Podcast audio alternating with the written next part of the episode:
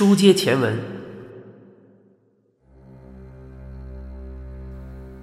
镜子听不懂这话，只呆坐当场。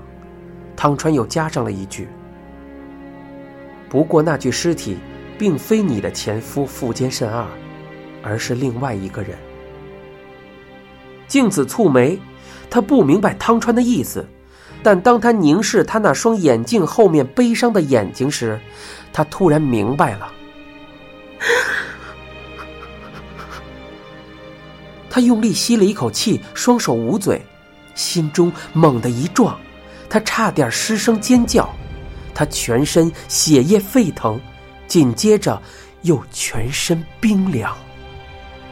唐川说：“你终于懂我的意思了。食神为了保护你，做下另一起杀人命案，那是在三月十日。”富坚慎二遇害的第二天，镜子手脚发冷，全身起满鸡皮疙瘩，几乎晕厥。看花冈镜子的模样，草剃推测，八成是从汤川那里听到了真相，远远的都能看得出他脸色惨白。这也难怪，听到那样的真相，没有人会不震惊，更何况。他还是当事人，就连草剃至今都难以相信。刚才听汤川说明时，他觉得根本像是在做梦。可是，在这种状况下，汤川显然不会开玩笑。但他的分析实在太匪夷所思了。草剃当时说：“不可能，为了掩饰花冈镜子去杀另一个人，天底下哪有这么夸张的事？”真是这样，那被杀的又是什么人呢？汤川露出异常悲伤的表情，摇头说道：“我不知道那人的姓名，但我知道他是哪里的人。什么意思啊？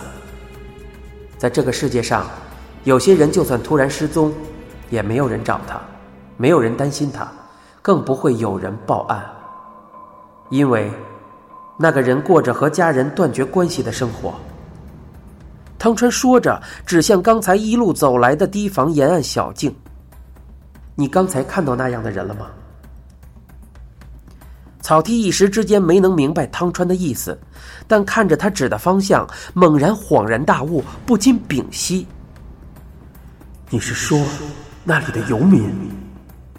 汤川没点头，只说：“有个收集空罐的人，对住在那一带的游民了如指掌。”我找他问过，一个月前，有个新伙伴加入，说是伙伴，其实不过是共享同一个场所。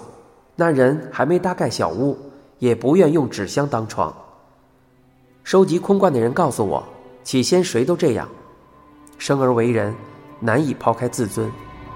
可那人有一天突然消失了，毫无征兆。大家虽然有点犯嘀咕，但也仅止于此。早已对某人在某一天突然消失习以为常。附带提一下，那人是在三月十日前后消失的，五十岁上下，中年发福，中等身材。旧江户川的尸体是在三月十一日被发现的。唐川继续说：“我不清楚来龙去脉，大概是食神发现了花冈镜子的罪行。”决定帮助他消灭证据。他认为光处理掉尸体不够，一旦查明尸体身份，警方必然会找上花冈镜子，到时他和他的女儿，不见得能扛到底。于是，他拟定了这个计划，另准备一具他杀尸体，让警方认定那就是富坚慎二。警方肯定会逐步查明被害人是在何时何地如何遇害。警方调查的越深入，花冈镜子的嫌疑就越轻。这是当然，因为那具尸体本来就不是他杀的，那具尸体根本就不是富坚慎二。你们调查的其实是另一起杀人命案。汤川淡然道出的内容简直匪夷所思，草剃一边听一边不住的摇头。汤川继续说。食神会想出这么异想天开的计划，源于他平时总走的那个堤防。每天望着那些游民，他必然会想：他们到底为何而活？难道只是这样默默等死吗？就算他们死了，也不会有人察觉，更不会有人感到难过。但这只是我的推测。草剃问道：“所以他就认为杀了那样的人毫无关系？”这倒不至于，不过他思考对策时将他们考虑在内，这点不可否认。我之前和你说过，只要符合逻辑，再冷酷的事他也做得出来。符合逻辑，他想要的是他杀尸体这片拼图，要完成整幅拼图就不能少那一片。草剃终究还是无法明白。连像在讲课似的淡淡叙述此事的汤川草剃都觉得有些不正常。花冈镜子杀富坚慎二第二天早晨，食神和一名游民进行接触，我不知道对话内容，但他肯定是找对方做什么事。他让游民先去富坚慎二租住的旅馆，在那里待到晚上。想必食神在前一天夜里已将富坚慎二的所有痕迹彻底清除。留在房间里的，只是那个游民的指纹和毛发。到了晚上，游民穿上食神给他的衣服，前往指定场所。草剃问道：“小汽车站？”汤川摇摇头：“不，是前一站，瑞江车站。为什么？”食神先在小旗车站偷自行车，再去瑞江车站和那个人会合。他很可能另外预备了一辆自行车，两人抵达旧江户川的堤防后，就杀了那个人。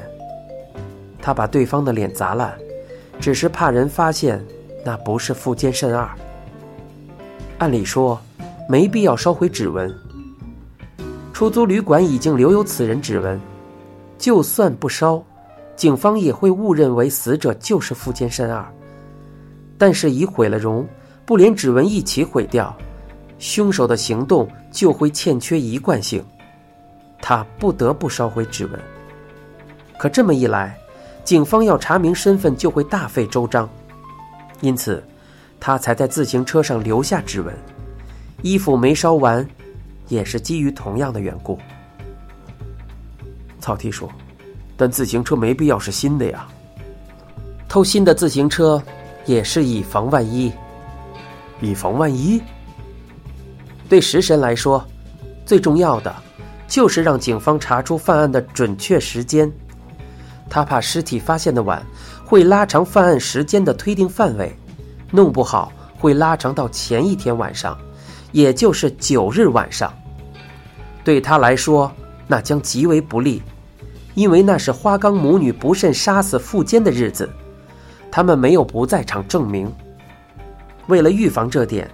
需要准备自行车是在十日之后失窃的证据，不能选放了一整天都无人问津的自行车，而是要选一旦被偷，车主会立刻报案的自行车。因此，目标就指向新买的自行车。草剃的拳头往额上一敲，原来隐含了这么重要的意义啊！自行车被发现时。两个轮胎都被戳破了，这也只有食神才能想到，是为了防止车子被其他人骑走。可以说，他为了替花岗母女制造不在场证明，真是费尽心思。可他们的不在场证明并没有那么明确，到现在都没找到决定性的证据，足以证明他们当晚的确在电影院。汤川盯着草剃，但是你们也找不到不在电影院的证据。看似脆弱，却又无法推翻的不在场证明，这就是食神设计的陷阱。如果是无懈可击的不在场证明，警方反而会怀疑是不是动过什么手脚，说不定还会怀疑死者不是富坚慎二。食神怕的就是这点。被杀的是富坚慎二，可疑的是花冈镜子，他故意制造出这个陷阱，让警方无法逃出这一定式。草剃沉吟，汤川说的没错。误以为死者是富坚慎二后，他们立刻将怀疑的矛头指向花冈镜子，而他坚持的不在场证明令人半信半疑。警方怀疑他，就等于深信死者必是富奸。你正在收听的是一辆松鼠播讲的《嫌疑人 X 的现身》，接近尾声的精彩就在下回。